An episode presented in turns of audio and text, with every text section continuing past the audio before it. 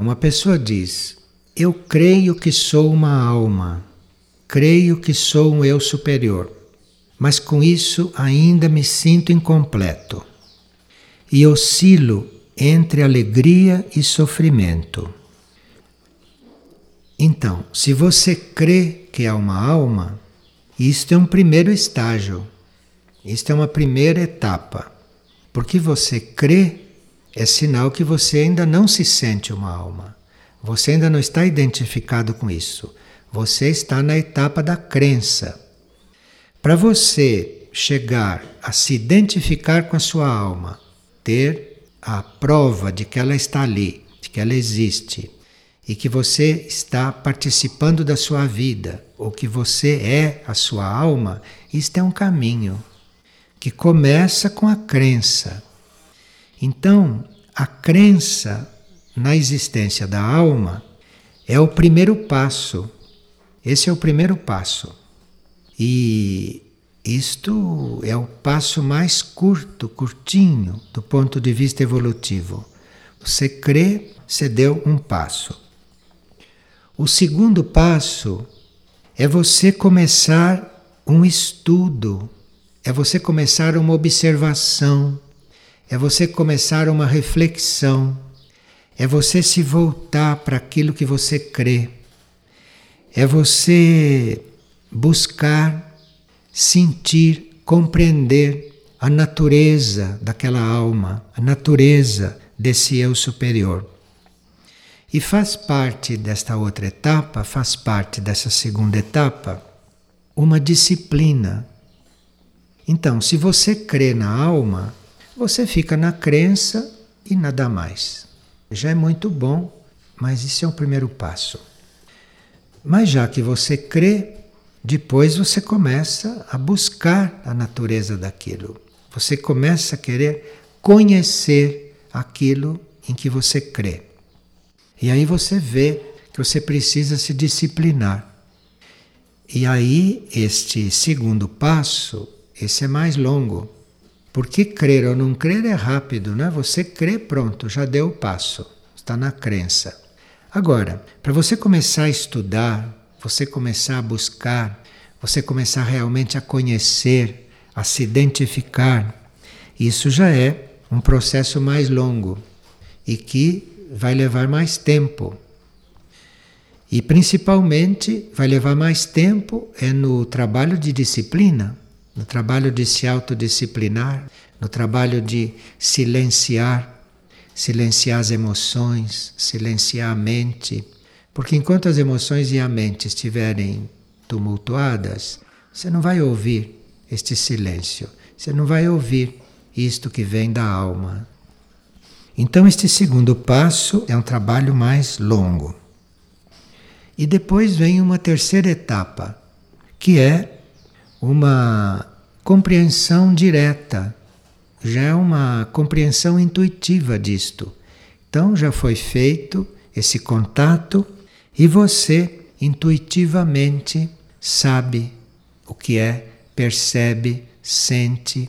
E aí não precisa mais fazer esforço algum, não precisa estudar mais nada, não precisa se esforçar, porque aí você já está na terceira etapa, já está dando o terceiro passo, que é uma consequência dos dois primeiros.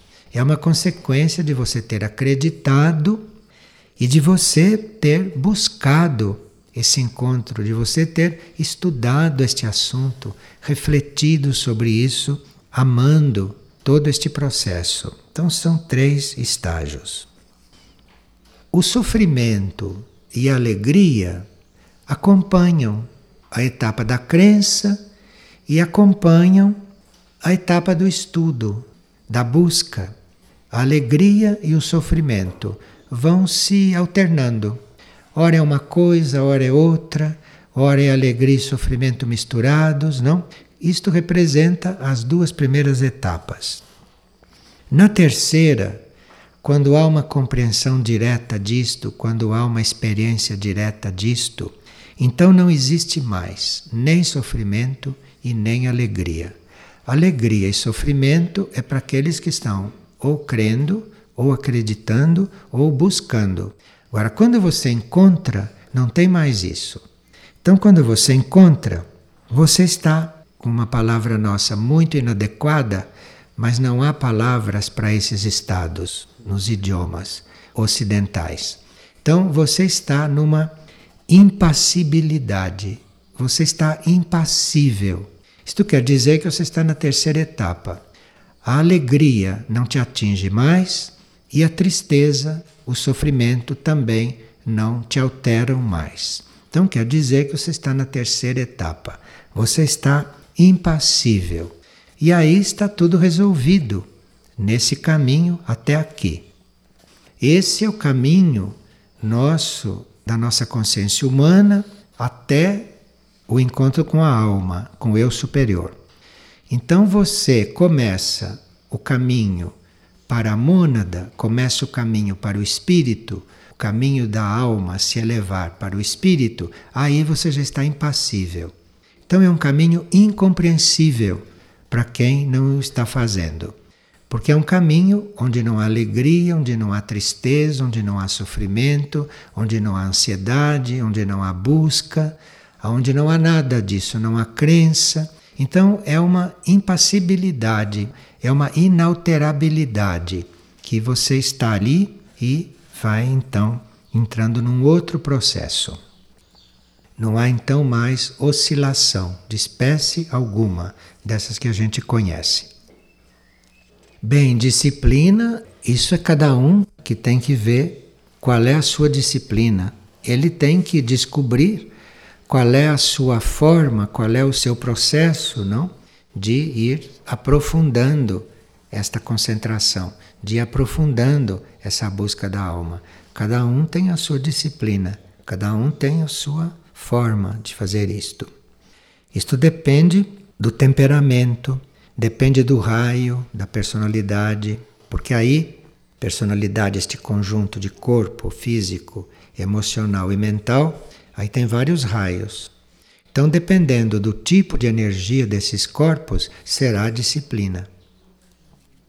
Há pessoas que têm mais que cuidar da disciplina mental. Outros têm que cuidar mais da disciplina emocional ou das duas, mas aí isto depende muito do indivíduo. E aí entra o sofrimento e a alegria? Aí entram todas essas oscilações, faz parte disso. Porque até que você encontre a sua própria disciplina, disciplina adequada, você tem que procurar isto um pouco. Você tem que observar como vai a sua energia, como estão as suas forças, você tem que observar as suas reações. Então, dependendo das suas reações, você vai buscar aquele antídoto, ou você vai buscar aquele remédio. Aquele remédio quer dizer aquele estudo que você tem que fazer, aquele tipo de busca que você tem que fazer. Aí isto vai emergindo, você vai se conhecendo também através das reações que os seus corpos apresentam. Aí você vai então encontrando a sua própria disciplina. E uma pessoa pergunta o que são os chamados dons do Espírito Santo. Bem, esta é uma pergunta cristã, não é? O que são os dons do Espírito Santo? O que nós entendemos por Espírito Santo é o terceiro aspecto divino, isto é, é aquela energia de atividade inteligente que é parte do nível divino. Essa energia da atividade inteligente, esta energia, que é o terceiro aspecto divino, esta energia, nos seus aspectos superiores, ela eleva o homem, ela eleva a alma até a sua condição de criatura divina. Isto é Espírito Santo isto é, a atividade inteligente cósmica elevando o ser para o seu nível mais alto, o seu nível humano mais alto. Isto é o que a teologia chama de Espírito Santo. Claro que a teologia não define isto assim, mas é isto que ela quer dizer com aquilo que fala. Então, o divino é o nível mais elevado da consciência humana. Depois do divino, nós já somos supra-humanos, estamos já numa outra evolução. Mas o nível divino é o nível mais elevado no homem. E o Espírito Santo é a atividade inteligência divina que leva a consciência até aquele nível. É uma energia que está no homem. É uma energia que está no ser, está na alma do ser, está na alma. Pode estar também na personalidade. Claro que a gente não vai aplicar o termo Espírito Santo para personalidade. Para personalidade, nós vamos aplicar o termo terceiro raio. Então, se isso está agindo bem definidamente na personalidade, então nós dizemos que é uma personalidade de terceiro raio. Se isso está agindo na alma, então é o Espírito Santo que está agindo na alma. É uma questão de terminologia, mas que ajuda a gente diferenciar estas coisas, a gente compreender os vários níveis, né, da mesma coisa.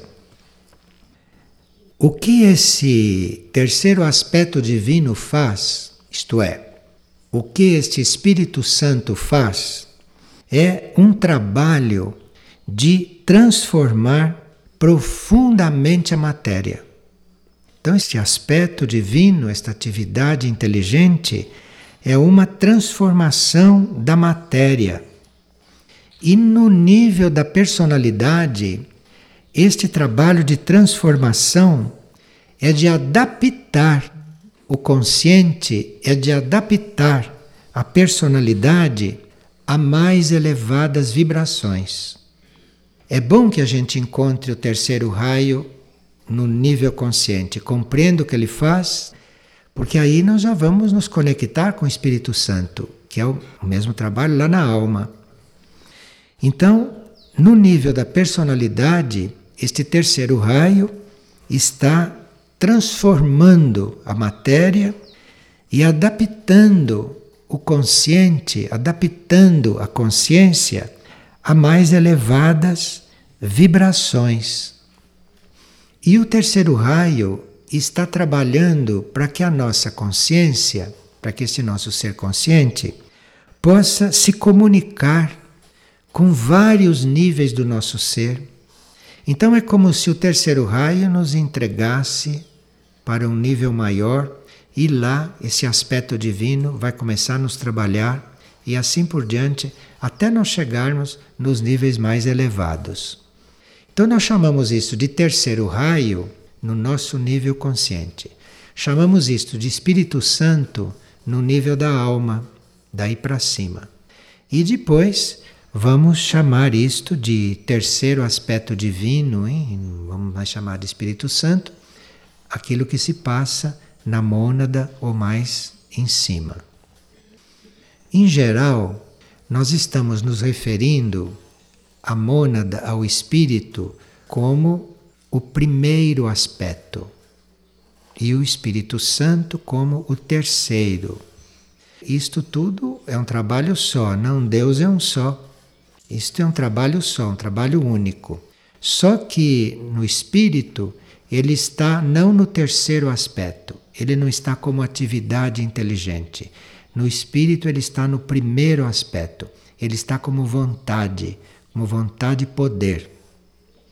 Então, precisamos evoluir um pouco para reunir esta vontade e poder do espírito com esta atividade inteligente da alma. Precisamos evoluir um pouco para unir estas coisas. Então, esse Espírito Santo é uma etapa deste terceiro aspecto divino enquanto está agindo na nossa alma. Agora, como isto é uma pessoa cristã, não? Que está querendo uma outra versão desse fato, nós podemos dizer que este terceiro aspecto divino, esta atividade inteligente, contém em si certas qualidades que nós devemos conscientemente invocar. É esse terceiro aspecto divino que nos passa as suas qualidades. E os teólogos conseguiram captar sete destas qualidades que eles chamam dos sete dons do Espírito Santo. Que é muito importante para nós sabermos que qualidades são essas, porque nós temos que ter estas qualidades. Não temos isto naturalmente, não. Mas o terceiro aspecto divino, ou o Espírito Santo, ele é estas sete qualidades. Então, nós teríamos que, nos nossos estudos, nas nossas orações, nas nossas interiorizações, no nosso silêncio, não? Estar com a nossa aspiração, ou por outros métodos de orar, você pode estar invocando essas qualidades, que aí você estará invocando isto que chamam de Espírito Santo. E essas qualidades são a sabedoria, o entendimento, esta capacidade de entender as coisas, isso é do Espírito Santo, isso não é humano. Humanamente nós não entendemos nada. Você precisa invocar isto, você precisa invocar o entendimento é desse terceiro aspecto divino. A outra qualidade é o conselho, isto é, você nesta selva que é o ser humano, você saber dar um conselho para si mesmo.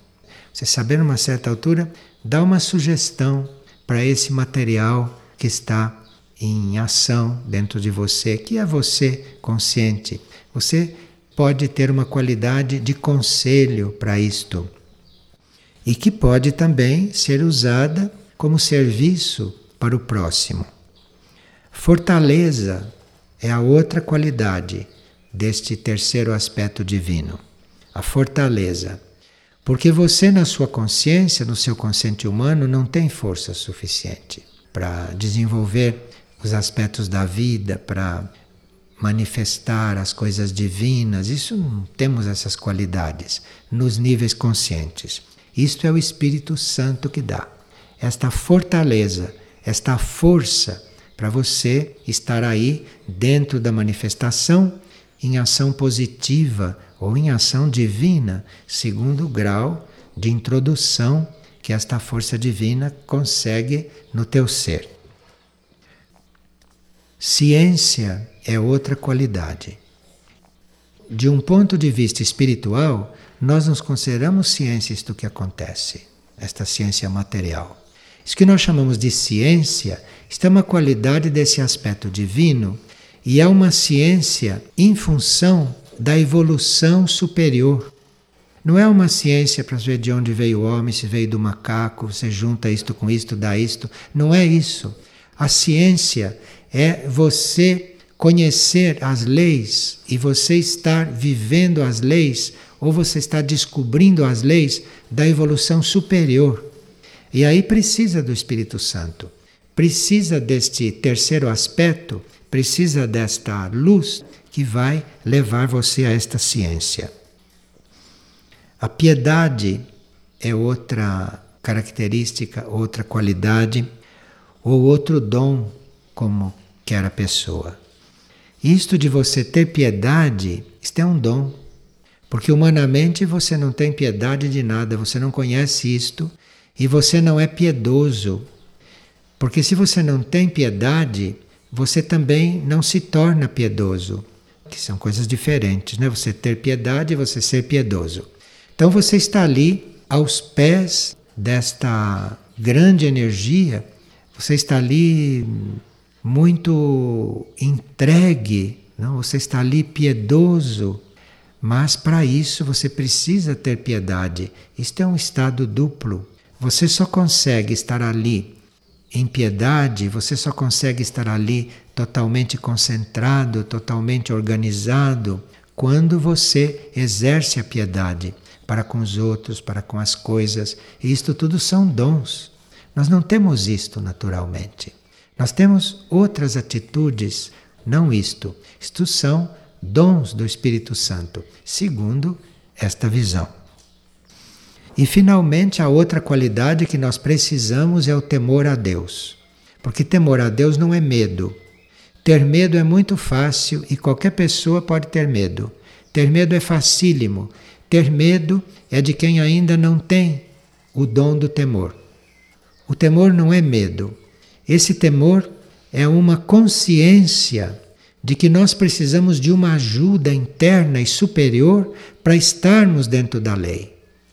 Se nós não tivermos esta ajuda, se nós não tivermos este contato, se nós não recebermos o Espírito Santo, nós não temos condições de estar dentro da lei. Então a gente teme porque sabe que está fora da lei. Enquanto não tem esta luz, enquanto não tem este contato, não, enquanto não está sob a bênção desse terceiro aspecto divino, desse terceiro raio, você não tem o cuidado suficiente com a sua vida.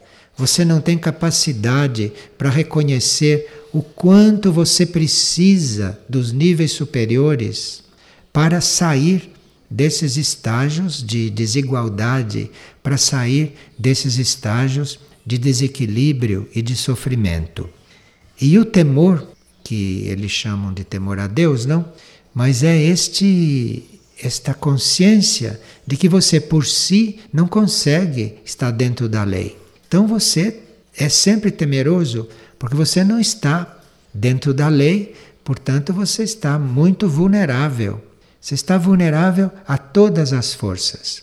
E precisa que você tema, isto é, precisa que você reconheça que você necessita de um poder maior, que você necessita de uma luz maior, que você se conscientize disto, que é para você ir recebendo isto. Porque isto não vem inutilmente, isto não se desperdiça. Esta luz do Espírito Santo, isto é algo que começa a descer, que nos alcança, é algo que está conosco, que faz parte de nós, que se revela, que se manifesta, mas nós precisamos temer estar fora disto. Nós precisamos temer estar fora da lei, temer não ter todo esse desenvolvimento. Então, esse temor a Deus é um termo muito canhestro, não? Mas ele é muito verdadeiro se a gente o compreende de outra forma. Agora, se o nosso ser, se o nosso conjunto de forças obtém estes dons, se esses dons estão disponíveis para nós e se nos permeiam, o que vai acontecer é que começa aquilo que se chama de conhecimento infuso, conhecimento que vem da gente. Começa o verdadeiro conhecimento. O conhecimento, a indicação, a guiança começa a vir de dentro. Isto é o que se chama ciência infusa, neste ponto de vista. E aí você se libera da ciência adquirida, que é uma coisa de segunda mão, que é uma coisa que te passam, que foi passada por um outro, que teve uma outra experiência, que tem um outro processo, e você fica adquirindo essa ciência externamente. Isto é falta de Espírito Santo. Então você fica estudando ciência, você fica adquirindo ciência, fica buscando conhecimento de segunda mão, passado por outros. É muito importante o Espírito Santo, porque aí você vai receber isto de dentro. Ele vai te dar esta ciência, ele vai te trazer este conhecimento.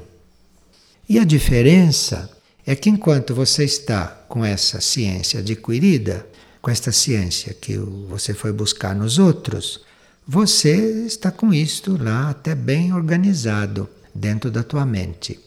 Mas para você fazer realmente uma união com o todo, com os aspectos divinos, com o terceiro aspecto, com o primeiro, com o segundo, para você realmente fazer esta união, você precisa da ciência infusa. Você precisa da ciência que vem de dentro. Você precisa do conhecimento das indicações, da guiança que vem de dentro.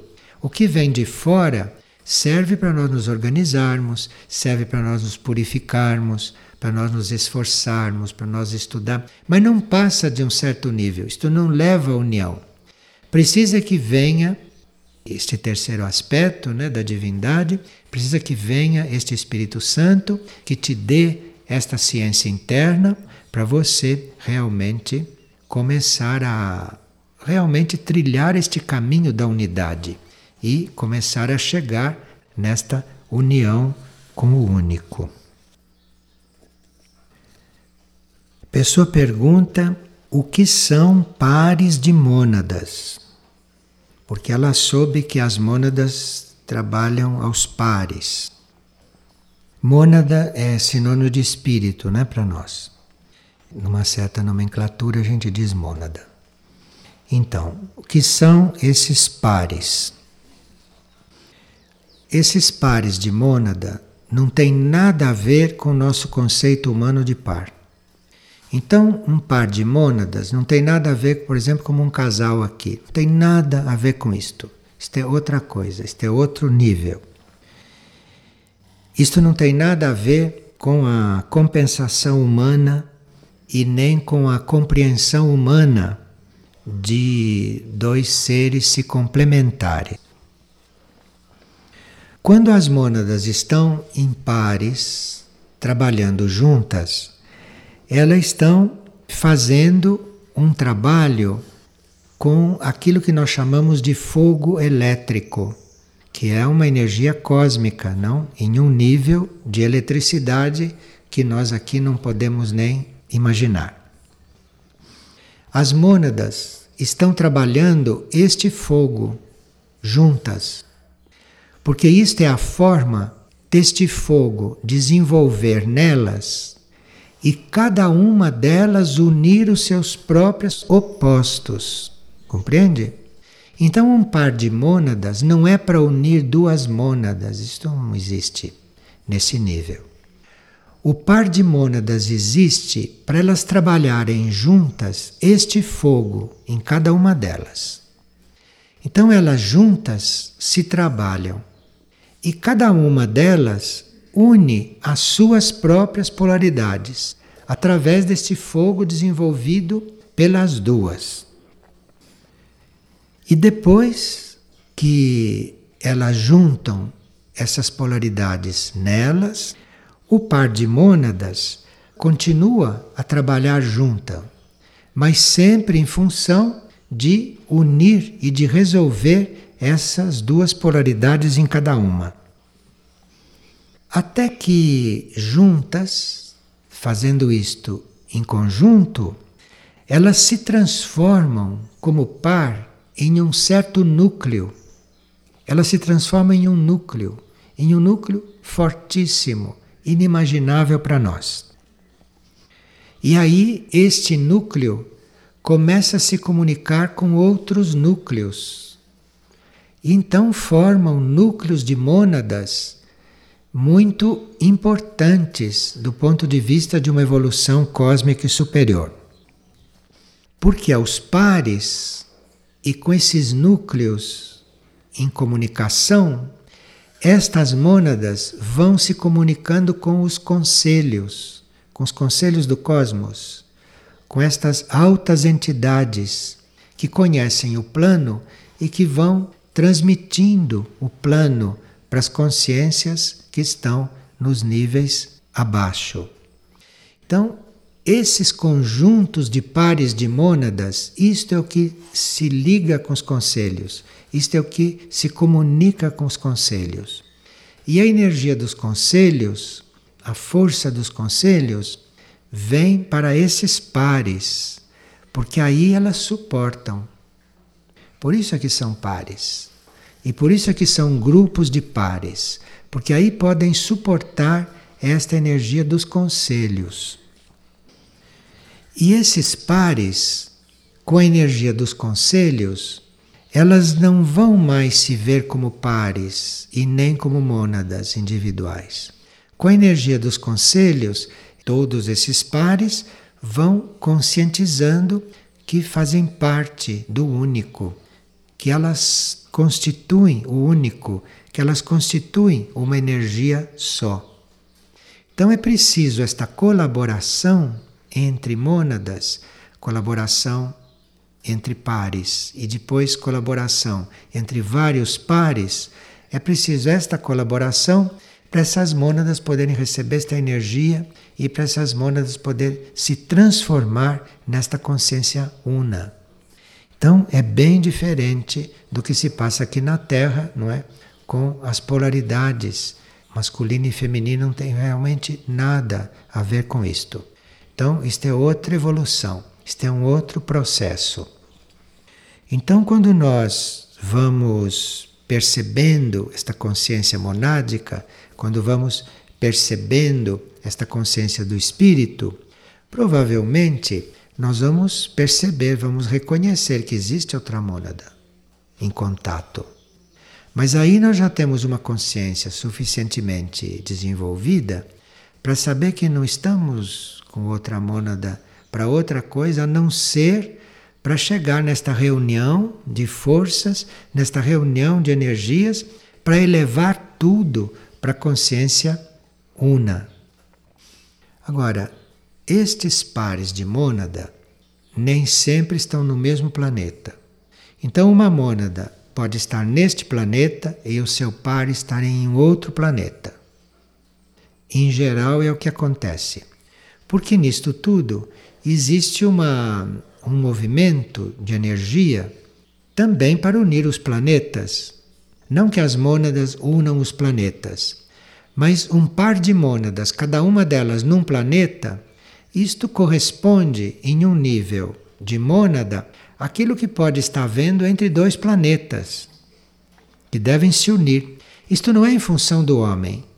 Isto é em função de uma coisa muito maior. É em função de sistemas solares. Então existem pares de sistemas solares, existem pares de planetas, existem pares de mônadas. Mas tudo isso é em função de uniões maiores. Isto tudo é em função de uma consciência una. Então é claro que dois sistemas solares que trabalhem como um par, esses têm um, uma consciência muito mais direta de tudo isto, não? E com outros sistemas solares trabalhando em par, eles estão com esta consciência do único muito mais próxima. Dois planetas estão fazendo o mesmo trabalho no nível deles, não? Mas não com a mesma consciência que está fazendo um sistema solar inteiro. Da mesma forma, duas mônadas trabalhando em par estão fazendo o mesmo trabalho, mas não com a mesma consciência de dois planetas nem com a mesma consciência de dois sistemas solares. Então veja que para se entrar nesses assuntos, isto é, para se entrar nesse exercício, porque isto começa a ser um exercício quando você conscientiza isto, já sua mente está em outro ponto, né? Sua mente já está em, em outro circuito. Embora você continue mental humano aqui, mas sua mente já está ligada lá numa outra coisa, está num outro processo já. Então ali você está vivendo diferente, você está vivendo em função de uma união permanente, isto é, lá no único, né? todos lá no único, no, na consciência una. Você está vivendo numa união permanente. E isto contribui muito não, para a divinização da vida nos planetas. Isto contribui muito para a divinização da vida no plano das mônadas e na vida por consequência, na superfície da Terra também. Porque isto vai refletindo, não? E quando chega na vida de superfície, sobra um reflexo positivo disto. E qualquer coisa se altera nesta vida de superfície que hoje é considerada bastante caótica. Então é muito bom que a gente tenha essas ligações, isto é, que a nossa mente possa estar nesses contatos, nesses visualizando estas metas, não? Para harmonizar mais, para deixar esta vida humana, terrestre, externa aqui, num outro ponto, para dar uma outra vibração para todo este material. Porque no fundo isto tudo é uma questão de vibração, uma questão de você adquirir outra vibração. E a mente humana é um importante instrumento para isso. A mente humana é um importante instrumento que nós temos para fazer isto. É com a mente que nós fazemos estas reflexões, é com a mente que nós vamos construindo esses fios, e claro que o eu superior, a alma, a uma certa altura, se volta para essa mente, se volta para este consciente, não? E o processo se torna mais harmonioso.